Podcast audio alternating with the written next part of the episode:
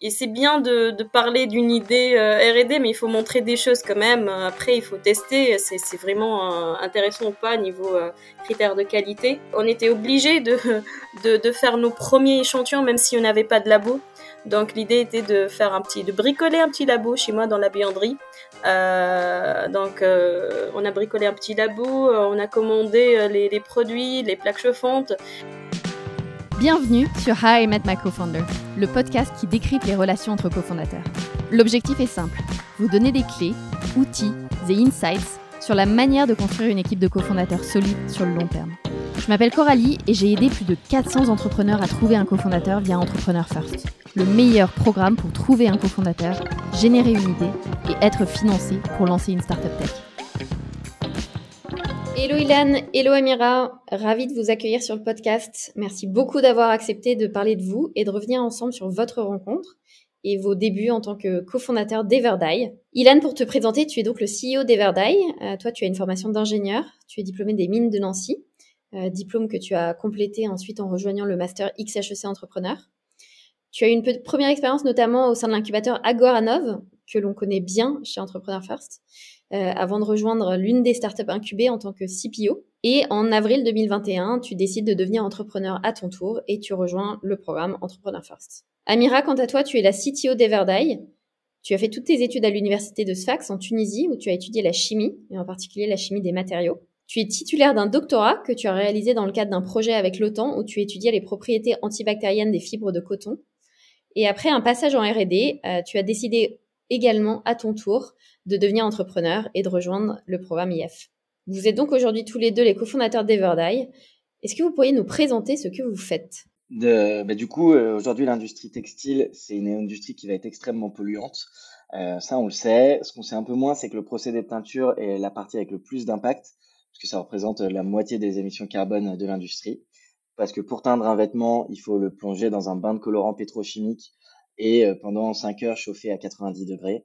Nous, concrètement, on a développé un colorant et un pré-traitement qui permettent de teindre en 30 minutes à température ambiante. Super. Et alors, pour revenir un petit peu sur la jeunesse de votre équipe, euh, est-ce que vous pourriez nous raconter votre première rencontre et ce que vous avez pensé l'un de l'autre? Ouais, alors euh, de, de, mon côté, donc la première fois qu'on s'est s'est rencontrés, euh, on avait fini la première discussion en se disant qu'on n'allait jamais bosser ensemble parce que Amira avait euh, voulu rester sur des sujets très liés à l'antibactérien, l'antivirus. Moi, ça m'intéressait moins on a tous les deux une première équipe et en fait on s'est reparlé après trois semaines euh, en se basant sur euh, les compétences d'Amira, moi sur euh, mon milieu familial dans l'industrie textile et c'est comme ça qu'on est qu'on est qu'on a lancé Everday.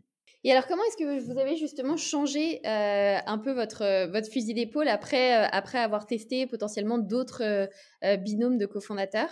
Comment est-ce que vous avez pu évoluer sur le sujet sur lequel vous, vous, étiez prêts à travailler tous les deux? En fait, moi, dès le début, je voulais bosser sur un sujet qui m'intéressait et c'était les fibres, les, les, films antibactériens antivirales. C'était la période de, Covid à ce, ce temps-là. Donc, je voulais bien faire des, des films qu'on peut coller partout pour tuer le, le, le Covid qu'on peut utiliser dans les transports euh, partout.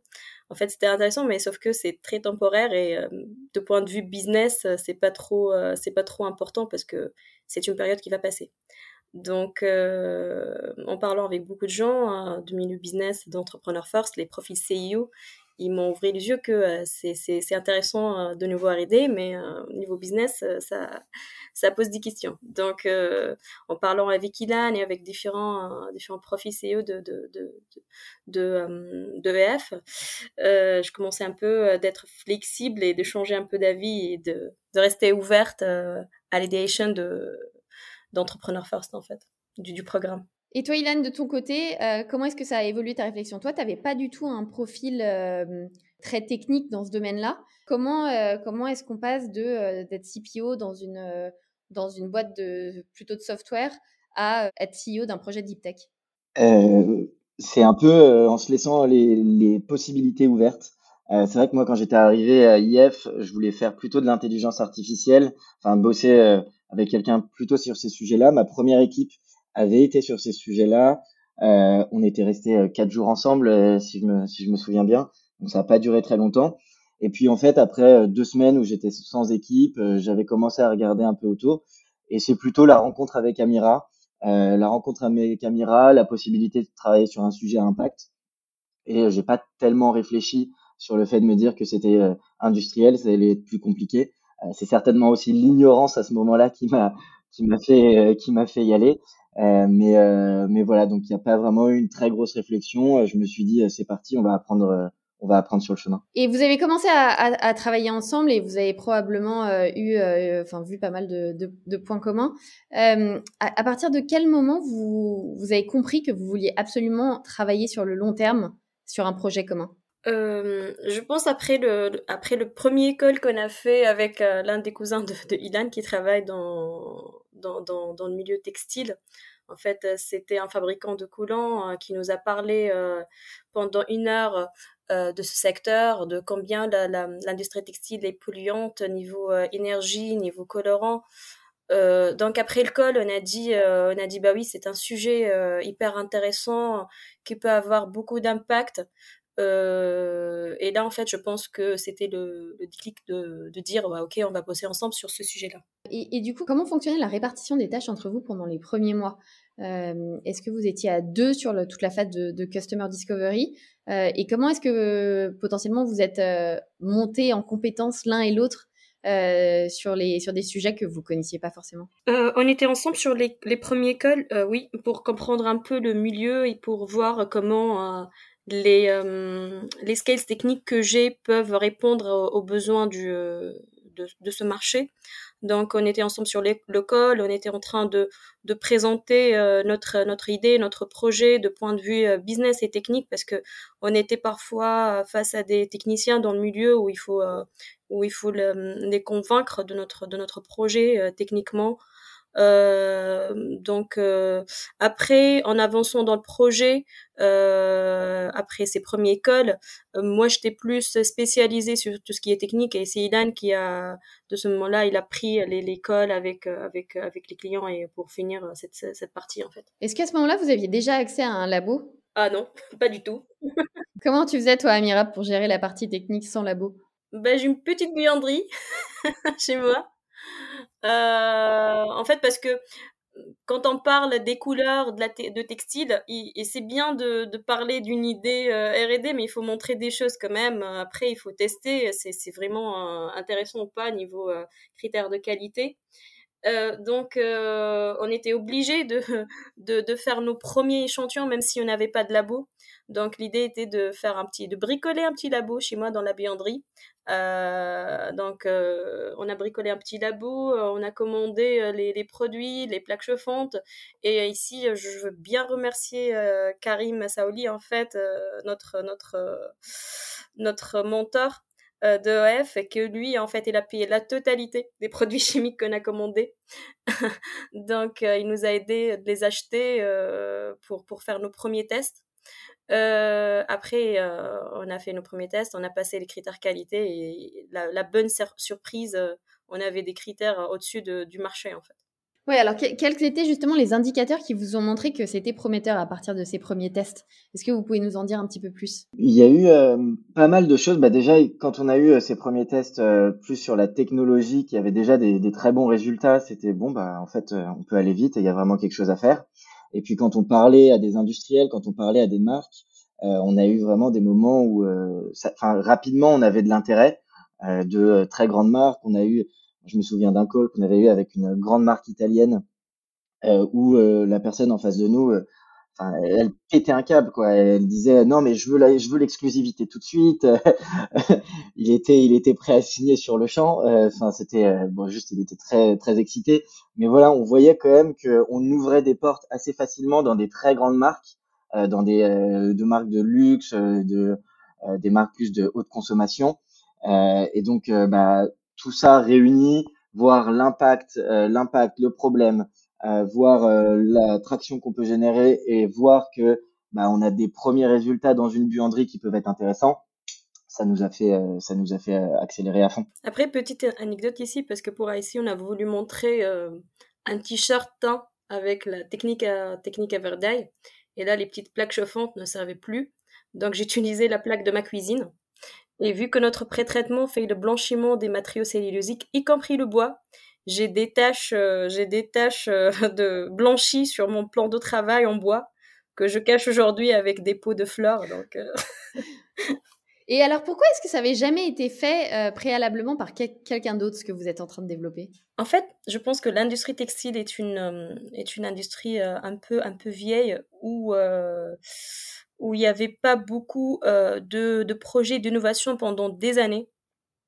Et, et, là, on voit bien, en fait, avec notre projet, avec beaucoup de projets sur la teinture ou bien sur, la, sur les, le type de matériaux fibres, euh, coton, polyester, tout ça. Il y a vraiment une montée de projets d'innovation sur ce secteur-là. Euh, et je pense en fait c'est ça le, sujet qu'il n'y avait pas vraiment de, des budgets ou bien des, des projets euh, orientés vers l'innovation dans le secteur textile. Ilan, toi, est-ce que tu peux nous expliquer comment est-ce que tu es monté en puissance sur la partie scientifique ou technique? Euh, est-ce que euh, est-ce que tu as beaucoup lu? Est-ce que tu as appris sur le tas? Comment est-ce que tu as fait ça? Je me suis euh, posé avec ma professeure Amira. en fait, on non mais on alors au tout début quand on vrai, c'est ça quand on était à station F, on s'asseyait, elle me faisait des, des cours de chimie. bon, l'avantage c'est que je partais pas de 0-0 mais je partais de 0-1 parce que j'avais fait prépa, donc on avait fait un peu de chimie, donc il y avait des connaissances basiques que j'avais. Euh, et puis en fait, on, on se posait, elle m'expliquait, et puis elle me réexpliquait parce que ça reste des, des, ça reste des sujets qui sont très complexes et donc euh, parfois on a l'impression de comprendre et puis euh, trois semaines plus tard on se dit mais en fait comment ça marche déjà cet aspect-là? Euh, donc juste on voilà on s'asseyait euh, elle m'expliquait beaucoup et puis en fait après on faisait aussi dans l'autre sens elle elle avait beaucoup de questions sur des sujets peut-être un peu plus business et bah là c'était moi qui me c'était moi qui me posais et puis j'expliquais. Donc en fait, on, s'est juste euh, fait professeur mutuellement euh, sur, euh, sur tout ça. Top. Et donc vous avez passé le comité d'investissement d'IF après les, après les trois premiers mois du programme. vous avez reçu un investissement. et là, j'imagine que c'est posé la question de vos premiers recrutements, notamment et de vos premiers investissements, en tout cas pour, pour faire grandir l'équipe. Est-ce que vous pouvez nous raconter cette période-là? À partir du moment où vous avez sécurisé un, peu d'argent dans la banque, comment, enfin, par quoi on commence? Euh, bah, on, a commencé par recruter du coup deux chercheurs. Euh, en fait, on avait deux projets euh, très spécifiques qu'on savait, dont on avait besoin euh, pour euh, pour avancer. Donc, il y avait une compétence qui était très chimie organique et une compétence qui était plus de chimie des matériaux. et donc, on voilà, on a juste fait, on s'est rapidement posé, on s'est dit voilà, on doit avancer technologiquement si on veut lever des fonds, même si on veut avancer, il va falloir qu'on avance technologiquement. Donc, c'était sûr qu'on devait aller sur des profils euh, très expérimenté et sur de la recherche euh, un peu pointue. Et puis on a mis des offres sur LinkedIn, on a eu euh, pas mal de pas tant non en vrai je, je crois qu'on n'avait pas eu tant de candidatures que ça. Euh, mais il y avait une notre première employée donc Elsa nous on l'avait contactée sur LinkedIn en fait. C'était en faisant de la chasse c'était en faisant de la chasse qu'on l'avait contacté le second il avait postulé sur l'offre et puis ce qui était assez cool, c'est que nos deux premiers employés, donc euh, ils étaient, euh, elle était libanaise, enfin elle est libanaise et il est brésilien. en fait, quand on leur a fait l'offre, trois semaines plus tard, ils ont laissé famille derrière et ils nous ont rejoints en France. et donc maintenant aussi, ce qui est sympa, c'est que bah, typiquement, en fait, la semaine dernière, on a notre chercheur brésilien qui s'est marié en France. donc on a fait venir une famille aussi. Euh, donc c'était euh, c'était assez marrant. c'est sympa. Et, et aujourd'hui, combien est-ce que vous êtes dans l'équipe et comment est-ce que vous avez structuré tout ça? On est 11. Euh, on est 11, euh, donc il y a majoritairement que des profils soit scientifiques, soit ingénieurs. donc on est et il y a un directeur des opérations.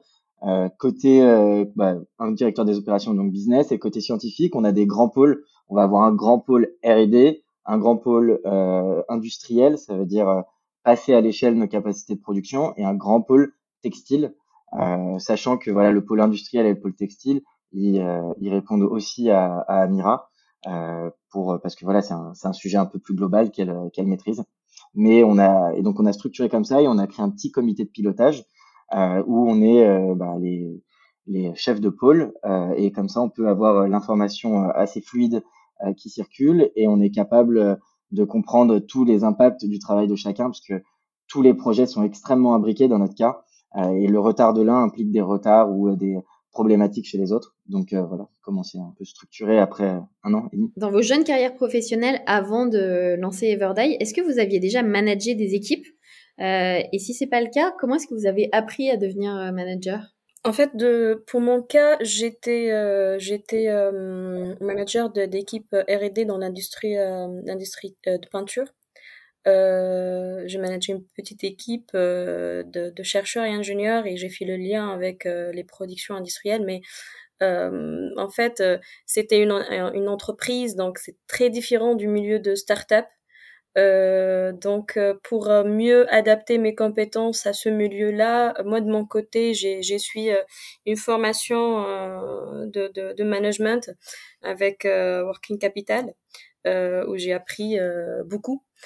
Ça m'a aidé beaucoup à structurer l'équipe technique, à, avoir un bon suivi. Après, j'ai ajouté quelques livres à ma, à ma bibliothèque. Sur ces sujets-là et là je suis suivie par euh, par quelqu'un que j'apprécie beaucoup qui est le CTO de Stanley Robotics en fait Aurélien Corde qui qui m'aide quotidiennement hein, si j'ai des questions hein, si si j'ai besoin de, de quoi que ce soit pour pour le management d'équipe. Donc c'est comme un mentor pour toi. Oui, c'est un mentor, ami. Euh, on fait des, des, des, des, euh, des, déjeuners de temps en temps ensemble. Donc euh, oui, on a une belle relation ensemble. Et toi, Ilan? Et moi, j'avais pas réellement managé. Euh, euh, j'avais fait beaucoup d'étapes en fait de création d'entreprise parce que dans ma boîte précédente, j'étais arrivé en, en tant que en tant que premier employé. Euh, et donc, euh, j'avais eu beaucoup de sujets, les aides BPI, les recrutements, etc. Donc, j'avais vu beaucoup de ces choses-là. J'avais pas vraiment managé. Donc, euh, bah, c'est pareil. Il y a lire des livres, il y a la pratique, et puis il y a s'entourer d'un d'un réseau de personnes à qui. alors, j'ai moins un mentor comme Amira défini, mais j'ai un réseau de personnes à qui je pose des questions dès que j'en ai, dès que j'en ai, où je peux envoyer un petit message et dire voilà, j'ai cette problématique-là. Est-ce que tu peux m'aider rapidement? Et on passe au téléphone 5-10 minutes. Euh, et ça nous aide comme ça à nous euh, bah, à débloquer à débloquer des situations. Euh, et puis après, bah, j'ai pas mal aussi d'amis entrepreneurs, donc parfois ça permet aussi d'avoir les meilleures techniques, un petit peu ce qui marche à gauche, à droite et ce qui marche pas. Comment est-ce que vous gérez la communication entre vous? Euh, Donc j'imagine que c'était plus facile quand vous étiez que tous les deux à plein temps, euh, par exemple au sein du, du programme IF. Euh, Aujourd'hui que vous êtes une plus grosse équipe, qu'il y a une partie du travail que vous faites à, distance, quel, quel, type de meeting vous avez, à quelle fréquence? Et quel sujet est-ce que vous gardez exclusivement pour vous deux? Ouais, c'est alors c'est pas forcément quelque chose. On est encore euh, super euh, super euh, efficace. Nous, on a un meeting, euh, on a un meeting hebdo le, le, lundi matin où où on travaille, où, voilà, on, on, amène les sujets. avant, on n'avait pas de comité de pilotage, donc ça nous permettait de faire un peu une revue de tout. maintenant qu'on en a un, il va falloir qu'on le fasse un petit peu évoluer. Euh, qu'on le fasse un petit peu plus évoluer, euh, sachant que aussi euh, Amira a dû être pas mal en, enfin pas mal à la maison ces derniers mois pour avant l'arrivée de, de, de, sa petite fille. voilà, on a on a on est passé par ce meeting une fois par semaine. Euh, mais c'est vrai que je pense qu'on on a peut-être des, des, sujets à améliorer dessus et puis euh, aussi euh, créer plus de moments bah, informels où on va être capable de, de sortir juste du, du moment de travail. Euh, mais voilà, pour le moment, c'est euh, un, un rendez-vous hebdo euh, pour lancer la semaine. Et comment est-ce que vous vous donnez du feedback à tous les deux? Notamment quand il y a des potentiels conflits qui apparaissent. Euh, comment est-ce que vous interagissez sur ces sujets-là? Moi, je dis tout. Moi, je passe une, une, heure avec Ilan au téléphone pour expliquer, euh, pour expliquer, euh, pour expliquer des choses et tout. je pense qu'on a une belle synergie donc, euh, on, a, on a créé un environnement où on peut, euh, on peut tout dire, euh, on peut tout exprimer. Si on a des problèmes, s'il y a des conflits, on parle, on essaie de voir où vient le problème et on essaie de le résoudre. résoudre. C'est pas toujours facile, mais en fait, je pense que qu'on a une belle synergie en fait. Pour revenir sur ton, sur ton congé maternité, Amira, comment est-ce qu'on gère un congé parental? Euh, quand on est entrepreneur euh, d'une boîte early stage. Comment est-ce que toi tu le vis? Euh, Est-ce que tu as l'impression d'avoir un pied dedans, un pied dehors? Premièrement, avoir un bon cofondateur. Donc, donc Ilan m'a beaucoup aidé. Il était hyper supportif sur, toute cette période. donc, ce que j'ai essayé de faire, c'est vraiment de mettre en place une bonne méthode de, de, de management d'équipe et euh, de rendre euh, l'équipe euh, le plus autonome possible. Donc, avant de partir en congé maternité, comme j'ai dit, je travaille avec Working Capital. Je travaille beaucoup sur la structuration des meetings, la structuration des reporting, tout ça. Donc, même si je suis à la maison, j'ai toujours accès à ce qui était fait dans le labo pendant la semaine et comment les choses évoluent. aussi, on avait, on a une chercheure euh, qui, euh, qui fait euh, presque bras droit CTO maintenant. On, a beaucoup de confiance en cette chercheure, Christelle, et elle, je lui ai donné toutes les clés de l'équipe, comment manager tout, et elle, elle fait un super beau travail actuellement pour, pour faire le, suivi. Aussi avoir une famille très supportive. Moi, j'ai mon mari qui, m'aide pour garder le moral.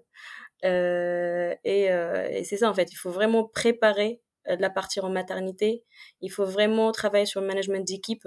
Il faut vraiment rendre l'équipe autonome et euh, garder, garder une œil sur euh, tout, ce qui, tout ce qui se passe. Et on peut, entendre, on peut entendre un petit, un petit pleur dans le fond. Trop mignon. Euh, vous venez récemment d'annoncer votre euh, levée de fonds en seed, euh, un peu plus de 3 millions auprès notamment de Maki VC. Comment est-ce que vous avez géré cette période de levée de fonds? Euh, Quelle répartition des rôles vous euh, vous êtes attribué euh, comment, comment ça s'est passé? Sur donc sur cette partie, donc c'est moi qui gérais la, levée de fonds, les rendez-vous avec les investisseurs.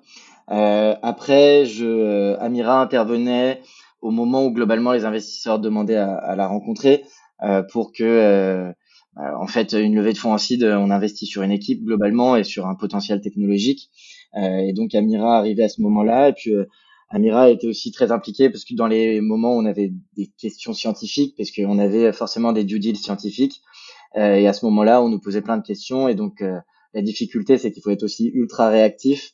il faut être réactif, répondre à des questions auxquelles on n'a pas forcément les réponses. et donc voilà un petit peu comment comment on a pu euh, gérer la répartition des, des tâches. Et comment est-ce que la due diligence technique s'est passée? Qu'est-ce qu'ils ont été regardés, euh, Amira? Qu'est-ce qu'ils t'ont posé comme type de questions?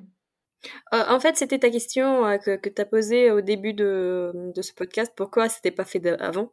Donc, euh, oui, donc il faut montrer euh, sur le plan technique c'est quoi l'innovation, qu'est-ce qu'on fait de différent de nos, de nos, de nos, des autres gens qui travaillent sur des, des, des sujets similaires?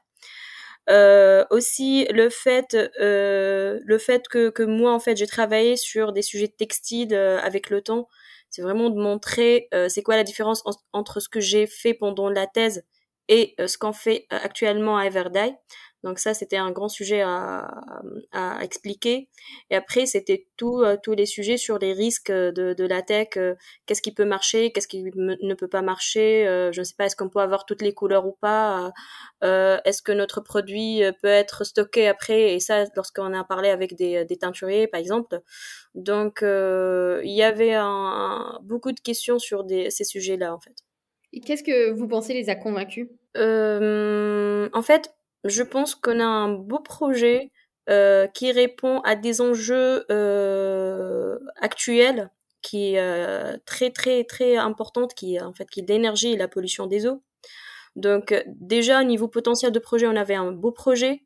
Euh, Ilan a convaincu, euh, elle a bien vendu euh, le produit, je pense, pour pendant les premiers calls. Et après, lorsque moi je, me suis intervenue dans les deuxièmes les j'ai fait des cours de chimie. Donc c'était pas trop facile parce qu'on était devant des des, gens qui font des formations business pendant toute leur vie. Ils, ils, se souviennent plus de, de chimie. Donc à chaque fois, je fais mon petit cours de chimie pour expliquer exactement ce qu'on fait, comment on forme la couleur, c'est quoi exactement notre pigment, comment il va s'attacher à, la fibre textile. Donc euh, oui, en fait, euh, on a bien articulé le projet euh, sur tous les niveaux euh, lorsqu'on a fait les meetings avec les, investisseurs. Il y a un potentiel marché important. Euh, je pense que quand on regarde l'industrie textile sur les dix dernières années, il y il y a commencé à avoir énormément d'investissements qui ont été faits dans les nouvelles fibres, euh, mais euh, voilà, il y a les, les, grosses boîtes qui ont développé des nouvelles euh, fibres aujourd'hui. Il y a six ans, enfin c'était pour pour l'industrie textile, c'était des activistes. aujourd'hui, le sujet, il a quand même bien évolué. la conscience, la conscience environnementale elle a énormément évolué. Et le fait qu'on arrive avec une solution qui puisse y répondre, qui puisse se déployer aussi assez facilement, enfin facilement même dans les infrastructures actuelles, donc sans modifier la supply chain. Et avec, voilà, on a réussi à, enfin, on a prouvé qu'il y avait un chemin par lequel on serait plus compétitif que ce qui est fait aujourd'hui d'une façon synthétique. tout ça, ça, enfin, ça participe à, donner euh, envie aux investisseurs. Et après, Entrepreneur First, je pense que ce que je me souviens que j'ai appris euh, quelque chose qui il faut vraiment chercher le pain euh, et proposer une solution. Et je pense qu'on avait un pain ici qui était en fait les factures énergétiques, la consommation énergétique des teinturiers, et après tout ce qui est sujet sustainability de, de, des marques. Euh, tout ce qui est réduire l'impact carbone, réduire l'effet euh, l'effet polluant des produits. Donc, euh, à chaque fois, on dit à un teinturier, par exemple, dans un meeting, qu'on va passer à température ambiante, il pense directement à sa facture d'électricité et, là, il est, euh, il est intéressé euh, sur le, sur le coût, en fait. Et alors, aujourd'hui, où est-ce que vous en êtes de la mise sur le marché de votre produit et, et quelles sont les prochaines étapes pour vous, les prochains grands jalons? Bah, Nous, cette année, ça va être une étape industrielle. on est en train de finaliser les grandes étapes de, recherche. On a même finaliser une très bonne partie. Et puis, bah, il va falloir qu'on passe de l'échelle labo où on est actuellement à l'échelle industrielle, être capable de produire euh, à 1500 litres, euh, être capable de teindre, euh, parce qu'on s'intègre parfaitement dans les infrastructures des teintureries, donc être capable de teindre dans les infrastructures des, des tout en respectant les hauts qualités, euh, les hauts critères qualité qui sont demandés, c'est-à-dire que quand euh, on a un, t-shirt noir, on n'a pas envie qu'après le premier lavage, il soit redevenu blanc ou qu'il soit gris ou qu'il soit marron. Euh, et donc, il va falloir qu'on réussisse ça. Et si on réussit à faire euh, finalement cette euh, première teinture à température ambiante, ça serait vraiment une, une première dans l'industrie. Et quand est-ce que vous avez besoin de relever une, un prochain tour de financement? Quelle, se, quelle, va être un peu votre approche stratégique pour, pour la série A potentiellement?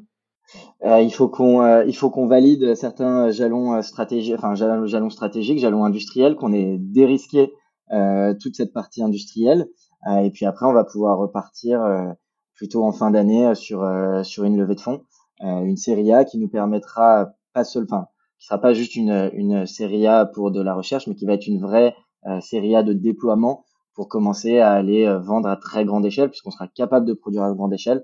Donc on pourra aller plus loin dans les partenariats que, que l'on a déjà avec, euh, avec euh, des marques. Et comment est-ce qu'on construit justement ces capacités industrielles? Euh, Est-ce que, est que vous allez vous reposer sur des infrastructures existantes? Est-ce que vous allez en construire des nouvelles? Comment est-ce que vous envisagez ça? Aujourd'hui, on va passer par des. on a on a un partenaire en fait. on a un partenaire. On va se reposer sur les infrastructures existantes parce que c'est c'est en soi assez compliqué en ce moment avec le contexte actuel de de lever euh, d'énormes fonds pour monter euh, pour monter une usine. Donc pour commencer, on va déjà euh, passer par des bons partenaires chez qui on va produire, qu'on peut produire à grande échelle. Ça va nous permettre d'être très rapidement sur le marché avec des volumes suffisants. Euh, et puis après, ça nous permettra aussi de nous déployer à l'international beaucoup plus facilement. On arrive euh, vers la fin de cet épisode. Euh, J'ai encore deux petites questions pour vous, questions, euh, questions traditionnelles que je pose à tout le monde. Euh, selon vous, d'après votre expérience depuis que vous travaillez ensemble, qu'est-ce qui fait un bon cofondateur? En fait, pour moi, un bon cofondateur, c'est quelqu'un qui, qui est assez impliqué dans le projet, qui croit dans le projet, et après avec qui on peut, on peut tout dire donc euh, c'est quelqu'un avec qui on peut avoir une bonne communication et, une bonne une bonne euh, une bonne discussion en fait. Je pense que c'est c'est par rapport à ça, c'est par rapport à la communication. Et toi, Ilan, qu'est-ce que tu dirais? C'est quelqu'un en qui j'ai confiance. donc quand je mets la confiance, je mets en effet bah, confiance sur le fait qu'on peut bah, déjà dans les compétences de, de la personne, confiance dans euh, notre capacité à travailler ensemble, à communiquer ensemble. Euh, donc, euh, je mettrais, voilà, c'est c'est une personne sur qui euh, ouais, j'ai confiance. Et alors une dernière question peut-être pour vous deux, euh, qui peut, euh, la réponse peut être la même. Quel serait votre meilleur souvenir ensemble en tant que cofondateur? En fait, pour moi, j'ai deux. la première, c'était quand Ilan m'a appelé pour pour me dire les résultats de critères qualité pour, pour notre version bêta. En fait, c'était c'était en mois d'août et moi j'étais j'étais en Tunisie pour pour une semaine. Et il m'a appelé pour me dire qu'on a des critères qualité au-dessus du marché et c'était vraiment c'était vraiment émouvant. Et le deuxième, c'était la première visite que Ilan m'a fait pour pour préparer nos petits échantillons dans la bianderie où il a mangé un délicieux couscous, je pense. j'ai en effet mangé un magnifique couscous. Euh, et j'allais prendre euh, celui-là aussi. Euh, euh, C'était euh, le moment où on a commencé à faire vraiment de la chimie dans une buanderie, qu'on séchait, qu'on séchait nos, nos, nos, petits bouts de tissu avec des sèches-cheveux. T'avais la mission de sécher les échantillons. voilà. Je faisais pas grand-chose à part sécher des échantillons avec des avec des sèches-cheveux. Et, en fait, on a commandé une petite blouse pour euh, pour Ilan. Il était en, il était en blouse blanche. Euh, on a fait des chimistes. Donc ça. Et un autre point, moi, ça a été aussi quand on a eu notre propre labo, quand on est rentré dans notre labo. Euh, à nous, euh, c'était un c'était un moment. C'est pas forcément un moment en temps, enfin entre cofondateurs, mais c'était un moment de boîte ou un moment on est vraiment assis. On se dit waouh, on a ça fait même pas un an et on a déjà ce gros labo pour nous. On a une, on a une équipe euh, qui commence à se construire. Euh, c'était, euh, c'était assez émouvant. Super, je suis ravie d'avoir capturé ces moments où vous parlez de, de vos premiers tests dans la buanderie quand, vous ferez votre IPO. J'espère pouvoir le, le, ressortir. Merci à tous les deux, Ilan Amira. On vous souhaite plein de bonnes choses pour, pour Everdye, pour toute l'équipe Everdye et pour, et pour l'année à venir. Merci d'avoir écouté notre discussion jusqu'à la fin. Si jamais vous cherchez un cofondateur pour monter un projet ambitieux, n'hésitez pas à m'écrire à coralie at joinef.com. Je serai ravie de vous présenter le programme plus en détail.